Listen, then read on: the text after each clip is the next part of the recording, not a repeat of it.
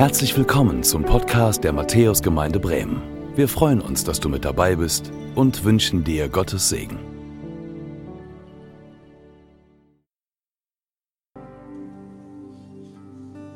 Jesus, danke, dass hier alles möglich ist. Danke, dass du in diesem Raum hier bist. Danke, dass deine Auferstehungskraft hier in diesem Raum ist. Und ich lade dich ein, dass du dir das mal kurz bewusst machst.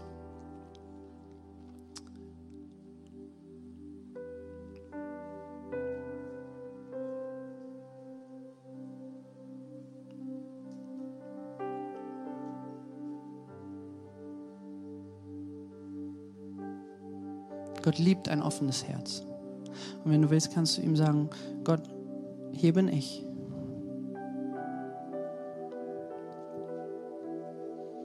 Tu du das, was du tun möchtest.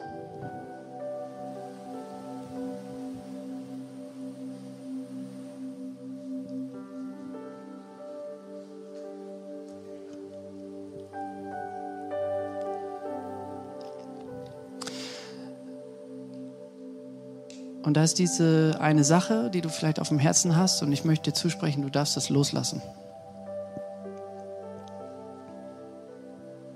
Du darfst ihm das geben.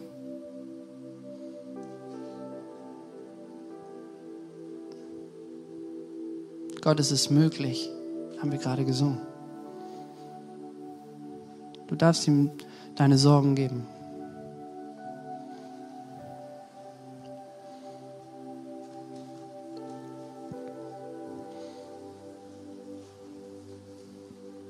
Du darfst ihm deine Angst geben.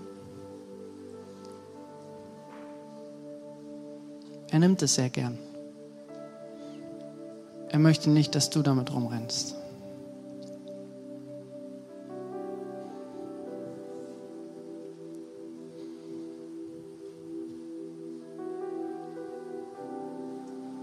Danke, dass du hier bist, Jesus. Danke, dass du wirkst. Wir glauben daran und wir vertrauen darauf, dass du das tust. Wir glauben daran, dass du real bist.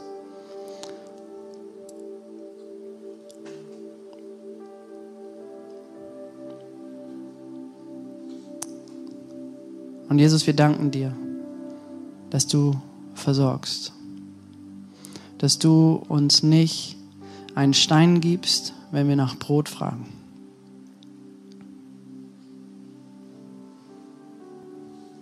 Und wir beten jetzt für unsere Kids, all die Kids, die hier sind, dessen Eltern wir sind, geistlich, leiblich, dessen Onkels und Tanten wir sind.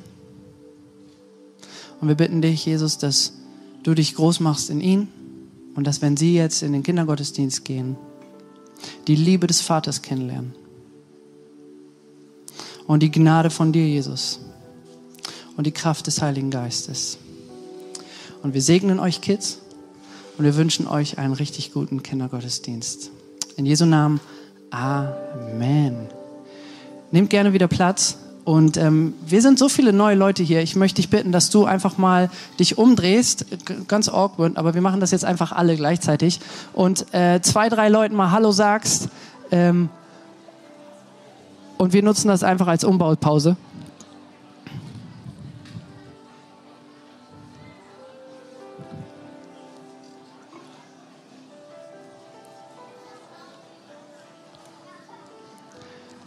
Cool, ihr macht es gut.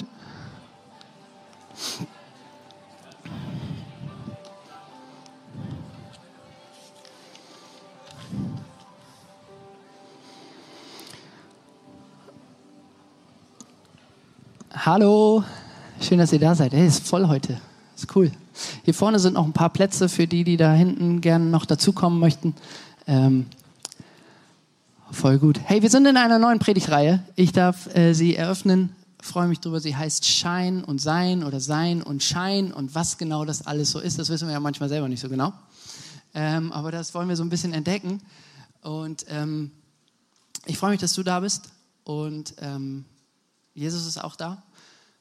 Und ich möchte ihn noch mal kurz bitten, dass er ähm, heute Brot verteilt. Er sagt, er ist das lebendige Brot. Und das heißt so viel wie, hey, er ist das, was wir brauchen. Und ähm, er weiß, was wir brauchen. Und ich möchte beten, dass er das verteilt. Jesus, bitte verteil du heute Brot, lebendiges Brot. Amen.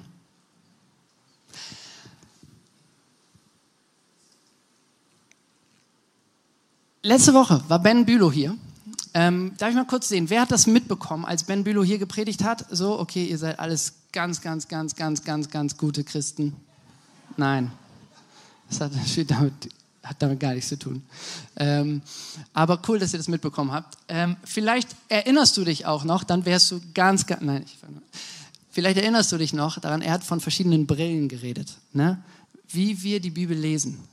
Und es hat ganz viel damit zu tun, wie wir geprägt sind, ähm, woher wir kommen, aus welcher Kultur wir kommen. So, ne? das, das hat voll den Einfluss auf die Geschichten, die wir lesen in der Bibel. Und ich möchte dir heute nochmal eine, eine Brille vorstellen, ähm, wie wir auch die Bibel lesen können. Und das ist, glaube ich, mit die beste Brille. Und das ist die Jesusbrille. Okay? Also, wenn wir was nicht wirklich verstehen, dann ist es immer gut, wenn wir zu Jesus rennen. Und das können wir auf unterschiedliche Art und Weise tun. Du kannst zum Beispiel fragen, Jesus, bitte lass mich verstehen, was das hier bedeutet. Ähm, so fange ich meistens an, wenn ich die Bibel lese. Ähm, aber manchmal erklärt Jesus auch anhand seines Lebens, wie er, wie er, unterwe wie er war, wie er gelebt hat, ähm, was hier so steht. Also wenn wir bestimmte Verse lesen. Und wir schauen uns jetzt in den nächsten Wochen drei Verse an. Und ähm, da kommt das Wort Jesus nicht drin vor, aber Jesus können wir fragen und er erklärt uns, was das bedeutet. Und das möchte ich mit euch heute machen. Okay? Und dafür ähm, habe ich euch drei Geschichten mitgebracht. Ähm, und äh, wir fangen mal an, okay? Geschichte 1. Die ist in Lukas 7. Wenn du willst, kannst du das mal aufschlagen. Ihr habt ja alle eure Bibeln dabei. Ähm und ähm, ich habe aber eine dabei. Ich lese euch das vor, keine Sorge, und du kannst hier auch mitlesen. Und wir hangeln uns da einfach ein bisschen durch. Ja? Wir lesen, Lukas schreibt, es bat ihn aber einer der Pharisäer, mit ihm zu essen. Und er ging in das Haus des Pharisäers und setzte sich zu Tisch. Und siehe, eine Frau war in der Stadt, die war eine Sünderin. Als sie hörte, dass er in dem Haus des Pharisäers zu Gast war, da brachte sie ein Alabasterfläschchen voll Salböl. Also Jesus wird eingeladen zu einer Dinnerparty. Jesus wird eingeladen von einem, okay, von einem Pharisäer, okay. Pharisäer, Person Nummer eins in unserer Geschichte. Was war, was war das für ein Typ? Der hieß Simon, erfahren wir später noch. Und Pharisäer sind Gelehrte, sind extrem gut ausgebildete Leute, die kannten das Alte Testament, also sozusagen diesen Teil der Bibel kannten die meistens sogar auswendig. So, haben das mehrfach abgeschrieben, abschreiben müssen. Also waren sozusagen oberkrass drauf. Und ähm, die waren sehr wohlhabend in den meisten Fällen, weil sie waren die, praktisch die Chefs der Gesellschaft. Also die Juden, die damals in Israel lebten, die hatten praktisch wie so geistliche Führer. Und Pharisäer waren Schriftgelehrte, waren Gelehrte, die Elite, die praktisch den Leuten sagte, wie es läuft.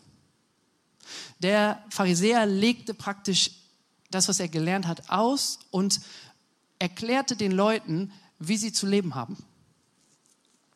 Das heißt, sie hatten massiv Einfluss, was das gesellschaftliche Leben angeht. Und der Pharisäer, um den es hier geht, der war auch so drauf. Und in der damaligen Zeit würde man sagen, dieser Pharisäer, dieser Simon, der war ein jemand, der war etwas. Der war angesehen. Alle Leute um ihn herum haben gesagt, ey, das ist jemand. Und er selbst glaubte es auch von sich. Und dann gibt es da diese Person Nummer zwei, eine Sünderin. Eine Frau, die in der ganzen Stadt bekannt war. Und kurz Klammer auf, der Lukas, also der, der dieses Lukas-Evangelium geschrieben hat, im Utreff sagen wir dazu, wie es ist wie eine Netflix-Doku und Lukas ist der Regisseur. Es gibt vier Netflix-Dokus über Jesus und Lukas ist einer der Regisseure davon. Und dem war das total wichtig, dass er immer wieder darauf hinwies, ey, die Ausgestoßenen sind diejenigen, mit denen Jesus zu tun haben will. Die Loser. Diejenigen, die nicht in die Kategorie ganz, ganz, ganz, ganz gute Christen gehören. Die will Jesus. Und das zieht sich wie so ein roter Faden durch diese Doku von Jesus im, im, im Lukas-Evangelium. Und da ist diese Frau und sie ist eine dieser Ausgestoßenen. Sie ist nicht nur ausgestoßen in dem Sinne, weil sie, weil sie eine Frau ist. So, das haben wir letzte Woche gehört, ne, dass Frauen, also dass Männer zu fremden Frauen gingen und irgendwie sogar, geschweige denn, was von ihnen wollten oder sowas. Das, das, war, das war völlig unüblich, das war verpönt, das war nicht richtig. Da hatten die Pharisäer was gegen. Aber hier geht es um eine Frau, die war nicht nur eine Frau, sondern sie war eine Sünderin und zwar stadtbekannt. Und die Expertenmeinungen sind da sehr übereinstimmend und die sagen alle, es handelt sich hier um eine Hure. Diese Hure war nicht eingeladen bei der Dinnerparty. Bei der Dinnerparty war Jesus eingeladen. Und diese Dinnerpartys, die sahen, die hatten einen bestimmten Ablauf. Der Ablauf, es waren zwei Teile, sah so aus. Erst wurde gegessen und man saß so halb auf dem Boden, man lag da eher, man saß nicht so am Tisch, so Messergabel, wie wir das kennen, sondern man lag da auf so Liegen und war so mit dem Kopf eher zum Tisch gerichtet, die Beine guckten sozusagen ein bisschen eher hinten raus, so. Und nachdem man gegessen hatte, wurde debattiert. Und da wurde darüber geredet, wie man eigentlich leben soll, wer Gott ist. Da wurde so, sozusagen theologisiert und da wurde debattiert. Und da saßen oft auch Leute, die völlig anderer Meinung waren. Das ist die Situation. Und da kommt auf einmal diese Sünderin. Ein Niemand kommt mit dazu. War die eingeladen? Nein, war sie nicht. Aber es gab damals diesen Brauch oder diese Regel, dass die Ausgestoßenen, die Kranken, die Armen, die Witwen, dass die am Ende des Essens noch die Brotkrümelchen kriegen konnten, die Essensreste. Und so war sie eine von den Ausgestoßenen, von den Armen, die da rein durften. Aber sie kam nicht, um Essenskrümel zu kriegen, sondern sie trat hinten zu seinen Füßen, weinte und fing an, seine Füße mit Tränen zu benetzen. Und sie trocknete sie mit den Haaren ihres Hauptes, küsste seine Füße und salbte sie mit der Salbe. Sie kommt in dieser Haltung der Demut und wäscht Füße. Die Füße von Jesus. Damals wurden Straßen nicht geteert. Das war staubig, das war dreckig. Und ich weiß nicht, wie es dir geht, aber Tränen sind was unheimlich Kostbares. Wenn wir weinen, wenn wir Tränen vergießen, dann ist das immer dann, wenn etwas extrem Bedeutendes passiert. Das kann etwas Schlimmes sein wo wir eine Sache verlieren oder eine Person verlieren, die uns unheimlich viel bedeutet. Und Tränen sind wie so eine Art Opfergabe, eine Reaktion. Es kann auch sein, wenn äh, Werder 4-0 gewinnt und wir uns extrem freuen. Oder halt noch viel krassere Sachen passieren.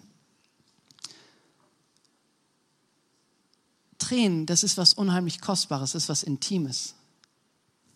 Und diese Frau kniet sich dorthin. Stell dir das mal vor. Mach mal kurz deine Augen zu. Stell dir mal vor, so komplett verdreckte, staubige Füße.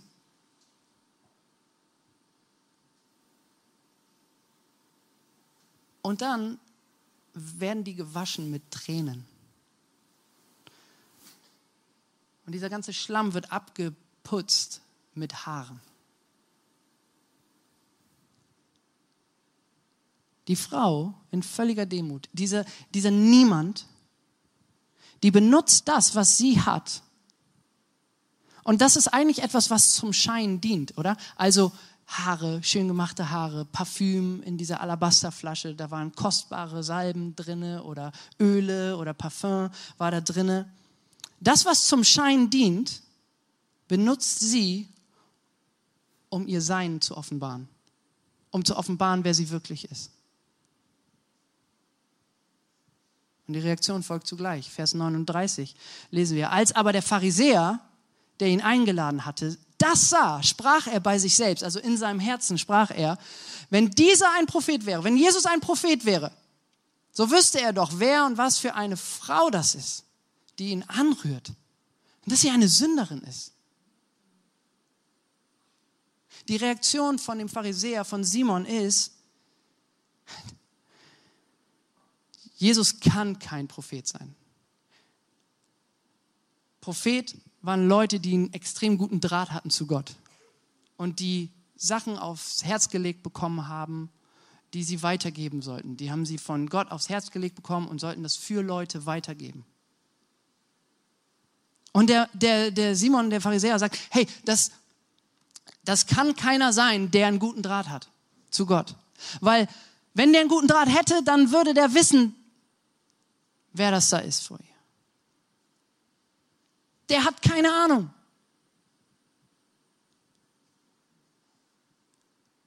Und was er damit eigentlich sagt und denkt, ist, okay, diese Sünderin ist ein Niemand. Jesus, der hat es auch nicht drauf, das ist auch ein Niemand. Und was er damit eigentlich behauptet, ist, ich bin ein Jemand. Das denkt er in seinem Herzen. Simons Verurteilen verbirgt eigentlich sein wahres Sein vor Jesus. Und was er damit tut, er wahrt den Schein.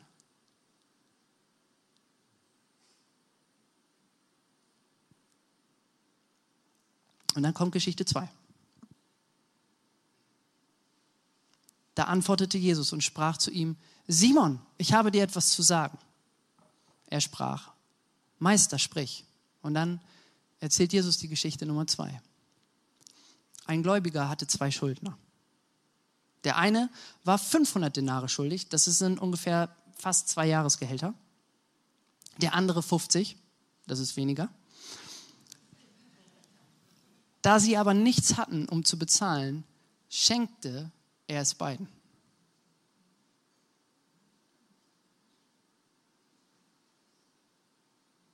Sage mir, fragt Jesus dann den Simon, welcher von ihnen wird ihn nun am meisten lieben?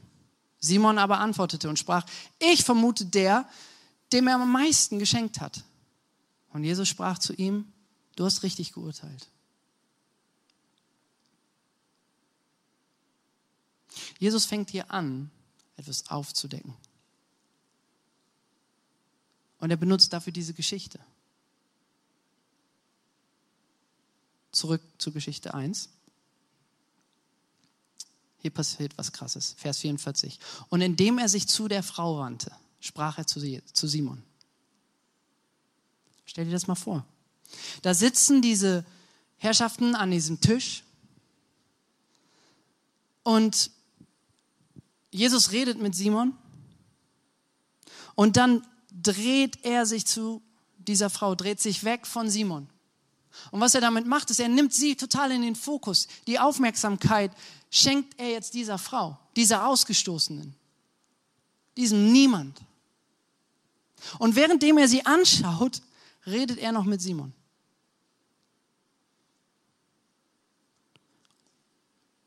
Und spricht, siehst du diese Frau? Ich bin in dein Haus gekommen und du hast mir kein Wasser für meine Füße gegeben. Sie aber hat meine Füße mit Tränen benetzt und mit den Haaren ihres Hauptes getrocknet. Du hast mir keinen Kuss gegeben. Sie aber hat, seit ich hereingekommen bin, nicht aufgehört, meine Füße zu küssen. Du hast mein Haupt nicht mit Öl gesalbt. Sie aber hat meine Füße mit Salbe gesalbt. Und das sind Dinge,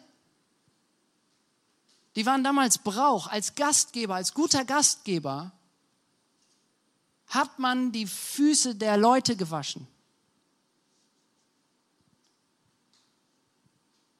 Da hat man ihnen Frieden gewünscht.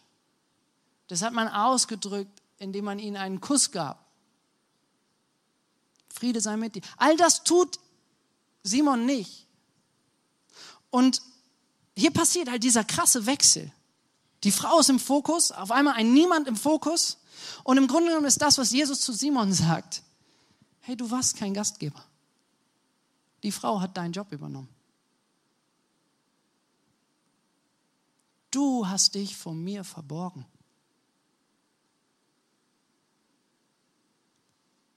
Du hast den Schein gewahrt. Du bist mir nicht in Demut begegnet. Es ging dir gar nicht um mich, sondern darum, dass du meinst, etwas zu sein.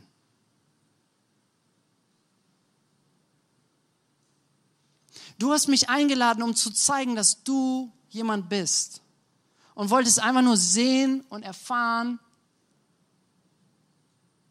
dass du wohl doch kein Prophet bist. Es ging dir nicht um mich. Aber eigentlich sagt Jesus damit, ey, du bist damit auf dem Holzweg. Du hast dich damit betrogen. Du hast, du hast der Lüge geglaubt, jemand zu sein.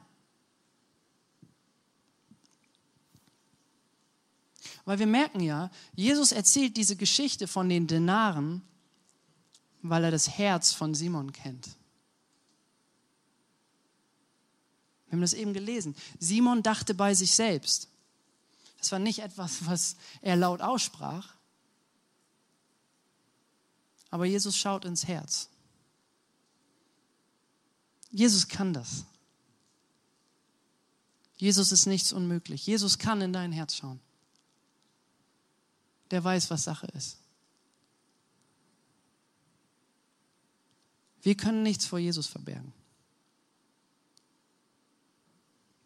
Es gibt so einen Kirchenvater, äh, den lese ich ganz gern, der heißt Augustinus. Der hat so ein Buch geschrieben, Konfession oder Bekenntnisse lade ich, also wärmste Empfehlung. Das ist so wie die Psalmen 2.0 oder so. Ähm, und der bringt das krass auf den Punkt. Der sagt, was wäre auch dir, o oh Herr, der du alles weißt, in mir verborgen? Selbst wenn ich es dir nicht bekennen wollte. Denn nur dich würde ich vor mir verbergen, nicht mich vor dir. Bisschen Komischer Satz, ich erkläre ihn uns. Was er hier sagt ist, hey, nichts, was in meinem Herzen ist, kann ich dir verbergen, Jesus. Und selbst wenn ich dir das nicht sage, so weißt du es trotzdem. Aber wenn ich es dir nicht sage, was ich dann im Grunde genommen mache, ist, dass ich mich selbst verberge vor dir.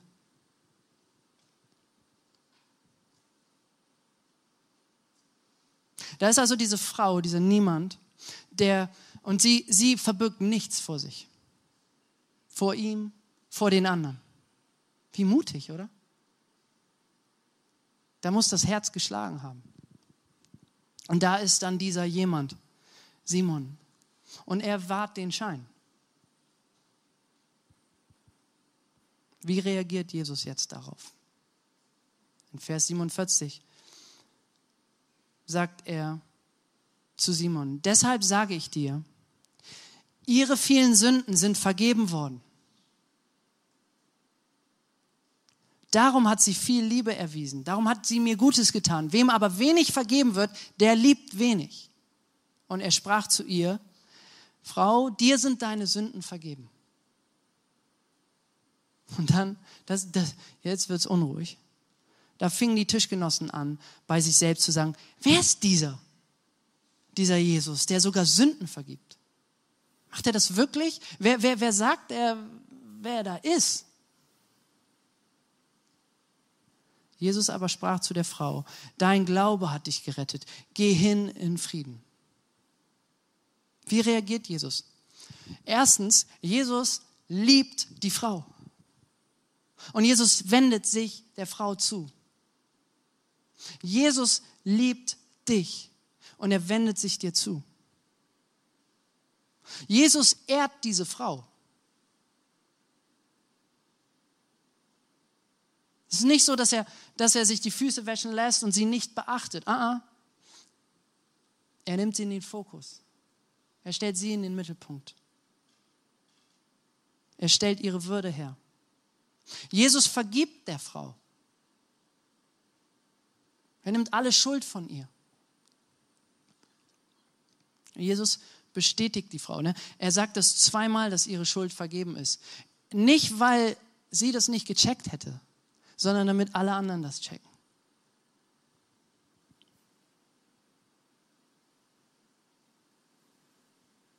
Und Jesus rettet die Frau und schenkt ihr Frieden. So ist Jesus. Vielleicht hörst du das das erste Mal, vielleicht hast du deine Erfahrung so mit Kirche, mit Gemeinde, mit dieser Matthäus-Gemeinde. Und vielleicht waren das Erfahrungen, die nicht gut waren. Und du sagst, ey, dieses Kirchending, diese Institution,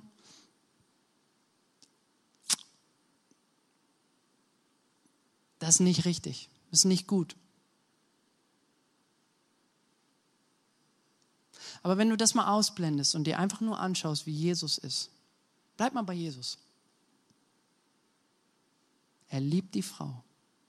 Er ehrt die Frau. Er vergibt der Frau. Er bestätigt die Frau. Er rettet die Frau.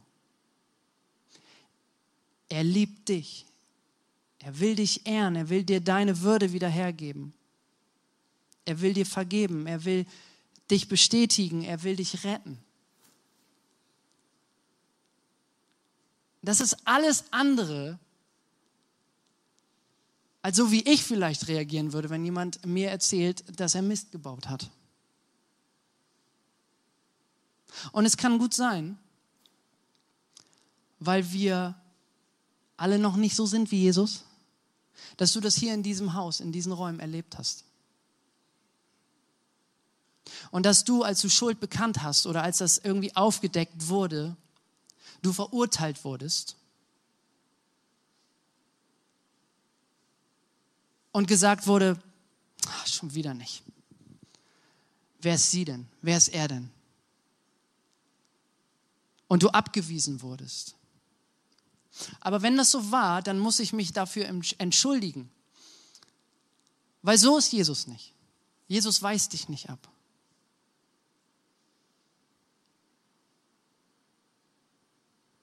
Was diese Frau da getan hat, war, dass sie ihr Kostbarstes gegeben hat. Und das war diese Alabasterflasche. Das ist eine sehr kostbare Flasche, die hat sie sich nicht selber gekauft, weil sie wohlhabend ist. Nein, die hat sie bekommen im Tausch für ihren Körper. Es war eine arme Frau, die brauchte die Essensreste Sie war ausgestoßen. Und sie kommt zu Jesus mit dieser Alabasterflasche und sie, sie deckt das auf. Und diese Alabasterflasche ist, ist ein Bild. Das ist ein Bild für ihre Schuld. Sie kommt zu Jesus und sagt, hey, das ist das, womit ich meinen Lebensunterhalt verdient habe. Ich bekenne, dass ich schuldig bin. Ich habe das nicht verdient. Das ist was unfassbar Kostbares, aber ich habe es nicht mal verdient, deinen Kopf damit zu salben, sondern ich komme in Demut. Das ist ein Zeichen für ihre Schuld, mit der sie zu Jesus kommt. Und sie, sie gibt das Kostbarste und sagt, Jesus, ich bekenne dir das. Ich gebe dir das, wo, das Zeichen, das, was mir so kostbar ist, was mich irgendwie auch ausgemacht hat. Ich gebe dir das, was vielleicht auch mein letzter Ausweg war. Ich gebe dir meine Verzweiflung. Ich gebe dir das, was mich trennt von dir.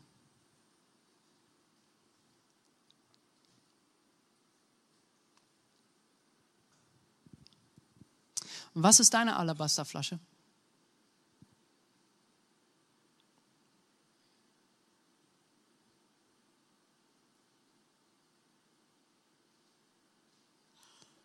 Was ist deine Alabasterflasche?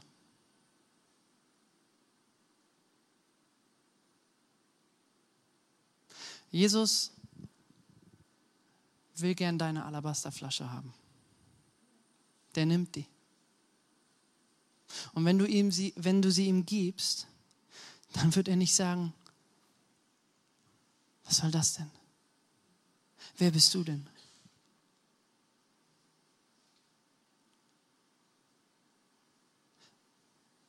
Sondern wendet er sich dir zu. Er liebt dich.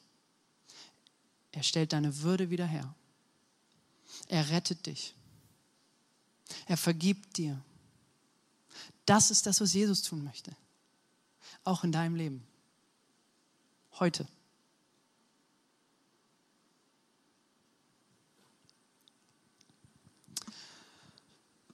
Der Predigtvers für heute steht in Galater 6, Vers 3. Und du kannst ihn hier lesen. Denn wenn jemand meint, etwas zu sein, da er doch nichts ist, so betrügt er sich selbst. Denn wenn jemand meint, etwas zu sein, da er doch nichts ist, so betrügt er sich selbst. Und was mit Betrügen hier gemeint ist, ist, du, du verführst dich selber. Weil wenn du diesen Schein versuchst zu wahren, dann nimmt dich das gefangen. Das musst du immer aufrecht erhalten. Das ist ein Hamsterrad.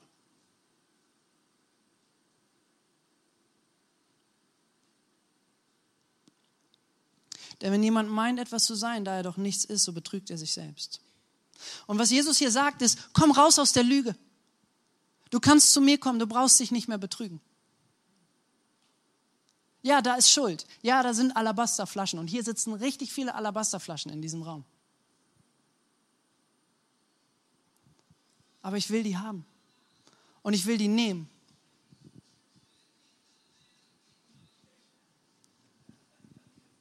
Das ist immer so hart, ne? wenn man so hart arbeitet dafür, dass man so einen dichten Punkt hinkriegt und dann klingelt das Handy. Aber, aber äh, es geht hier nicht um irgendwelche Emotionen oder irgendwie sowas, sondern es geht darum, dass Jesus sagt, gib mir deine Schuld. Du darfst es bekennen. Und wenn du das tust, dann weise ich dich nicht ab. Wir kamen vor den Ferien, vielleicht erinnerst du dich aus dieser, aus dieser Predigtreihe des Lastentragens. Das waren die Verse davor im Galaterbrief. Und es gibt so einen schlauen Typen, der heißt Ronald Fang, ein cooler Theologe. Und der sagt, wenn wir uns einbilden, ohne Sünde und Schwachheit zu sein, können wir nicht mit anderen sympathisieren oder Lasten tragen. Wenn wir unsere eigene Schwachheit spüren, neigen wir dazu, anderen in Demut und Sanftheit zu lieben.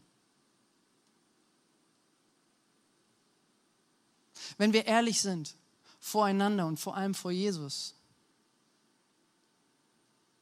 Wenn Menschenfurcht hier aus diesem Raum und aus unseren Herzen mal rausgeht, und dafür bete ich gleich, dann können wir anfangen, Lasten zu tragen füreinander. Weil wir wissen, wir sitzen alle im gleichen Boot. Ich bin einer von euch, nur weil ich hier jetzt irgendwie vier Treppen höher stehe. Wir werden gleich das Abendmahl feiern. Und das ist eine Feier, in der wir uns daran erinnern, dass Jesus dafür bezahlt hat, für unsere Alabasterflaschen.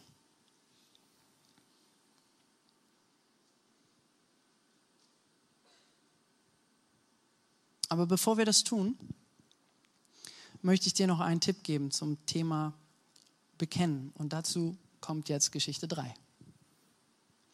Vor anderthalb Wochen saß ich ähm, mit ganz lieben Menschen in meiner Kleingruppe oder im Hauskreis. Und äh, da sitzen wir so zu acht oder zu zehnt und ähm, da lesen wir die Bibel, da beten wir miteinander, da schnacken wir, da hören wir, wie es uns geht und machen so eine Runde. Treffen uns einmal in der Woche und ähm, kannst du auch machen, ist richtig gut. Und ähm, da ist es so, äh, gewesen, dass wir so ein bisschen erzählt haben, wie es uns geht. Und eine wunderbare Lady, die sagte so, ja doch, auch alles okay. Und eine andere Lady merkte so, hm,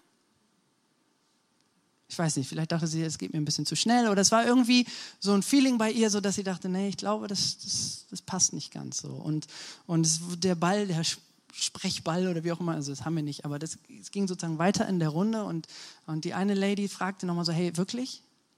Und dann sagte äh, die Frau, die so, die eigentlich erstmal so weitergegeben hat, ja, ja, ja, so. Und ich glaube, fünf oder zehn Minuten später, ich weiß es nicht mehr ganz genau, da, da sagte sie auf einmal, hey du, ich muss mich bei dir entschuldigen. Weil in Wirklichkeit, das stimmt gar nicht. Ich habe ich hab gelogen. Ähm, ist nicht alles super. Und dann passierte was Interessantes in dem Raum. Es wurde ruhiger, weil man merkte, okay, jetzt wird es echt. Jetzt wird es real. Und dann sagte aber die, die das so bemerkte, hey, als die, die, die Frau, die sozusagen dann sagte, ich, ich habe gelogen, Entschuldigung. Da sagte die andere Frau, ich vergebe dir. Und dann war Frieden im Raum. Und dann war Liebe im Raum. Und dann roch man Vergebung. Und es war ein wunderschöner Geruch. Und die beiden konnten sich in die Augen gucken. Und da war viel mehr Nähe. Und da war viel mehr, hey, ich bin für dich.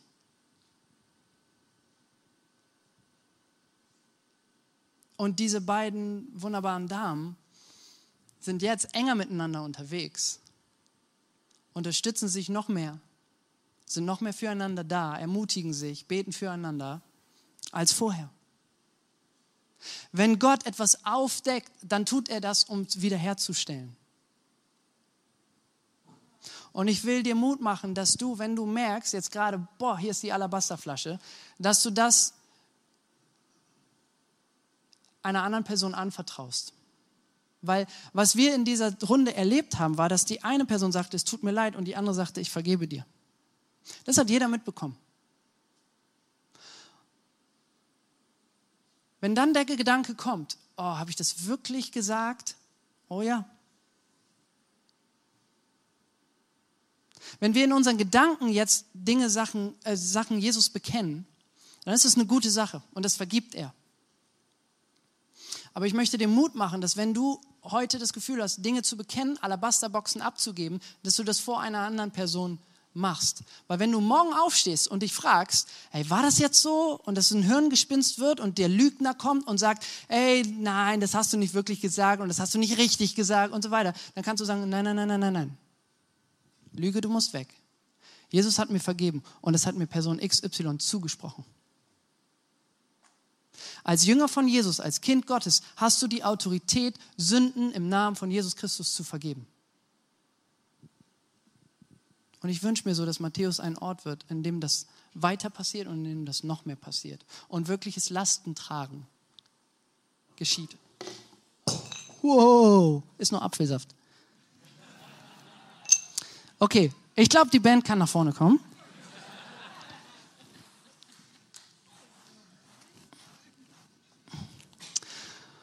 Und ich lasse dir jetzt ein bisschen Stille und du darfst deine Alabasterbox Jesus oder Alabasterflasche darfst du Jesus ausgießen vor seine Füße. Okay? Lass uns gemeinsam aufstehen und ich bete und lass dir dann einfach Stille.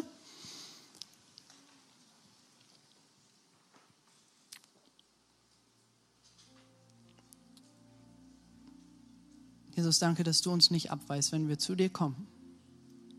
Und wir kommen jetzt zu dir.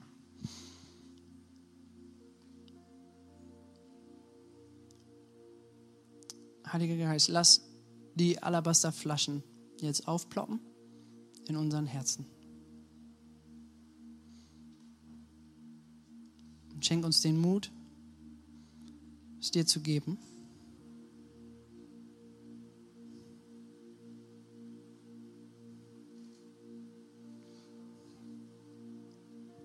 Und wenn du willst und es wirklich loswerden willst und dich daran erinnern willst, dann hast du die Möglichkeit, jetzt einfach nach vorne zu kommen. Als ein Zeichen, Jesus, du kriegst meine Alabasterflasche. Es wird hier gleich eh ein Wuling sein, weil wir hier gleich Abendmahl feiern. Aber wenn du sagst, ich, ich meine das ernst und ich will das vor anderen auch bezeugen. Hier sind lauter Lastenträger, hier sind Leute, die für dich sind. Dann lade ich dich ein, dass du nach vorne kommst und deine Alabasterflasche hier nach vorne bringst.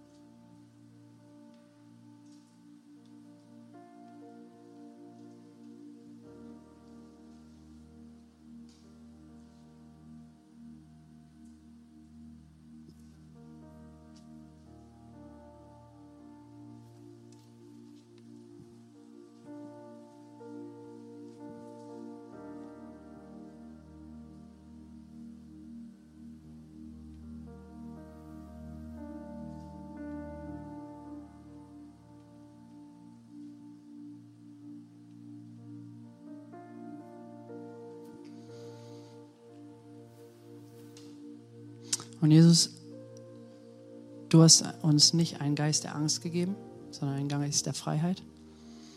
Und ich möchte dich bitten, dass du alle Menschenfurcht vertreibst. Heiliger Geist, füll diesen Raum und tu alles weg, was das jetzt gerade verhindert. Schenk Mut,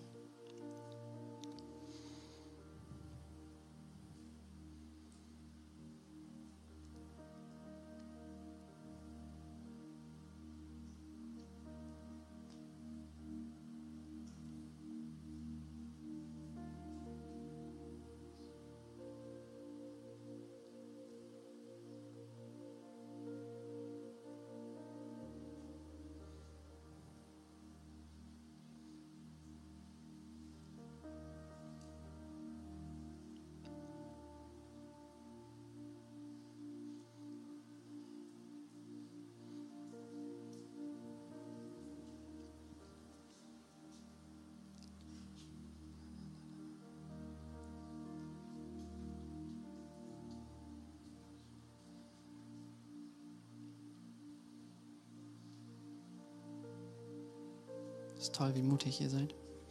Wenn du sagst, ich kriege das gerade nicht hin, das ist, das ist okay. Wir warten noch einen kleinen Moment.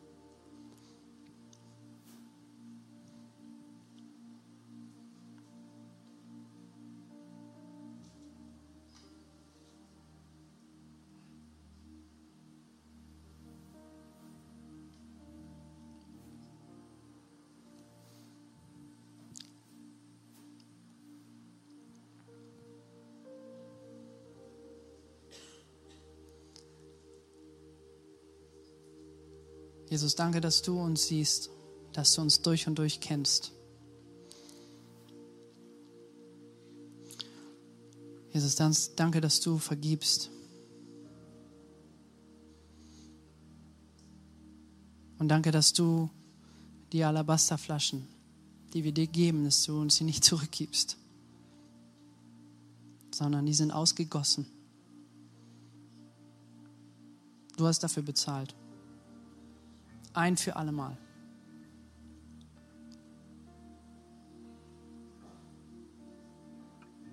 Und wenn wir unsere Schuld bekennen vor dir, dann bist du treu und gerecht. Und du vergibst uns unsere Schuld. Und ich möchte euch, die ihr nach vorne gekommen seid, und euch, die ihr das in eurem Herzen bekannt habt, möchte ich zusprechen, dass euch vergeben ist im Namen von Jesus.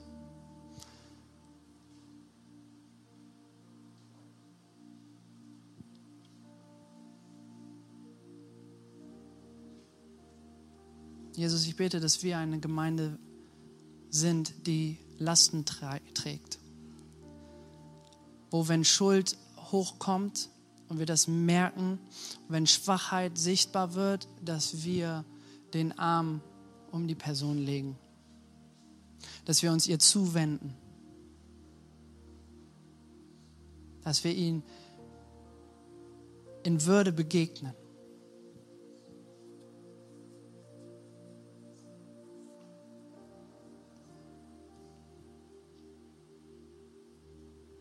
Lass den Simon in uns klein werden.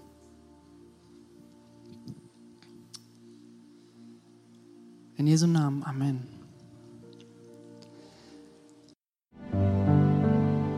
Danke fürs Zuhören. Wir hoffen, dass du heute inspiriert und ermutigt wurdest durch Gottes lebendiges Wort. Unser Gebet ist, dass es viel Frucht bringt. Weitere Infos findest du unter www.matthäus.net.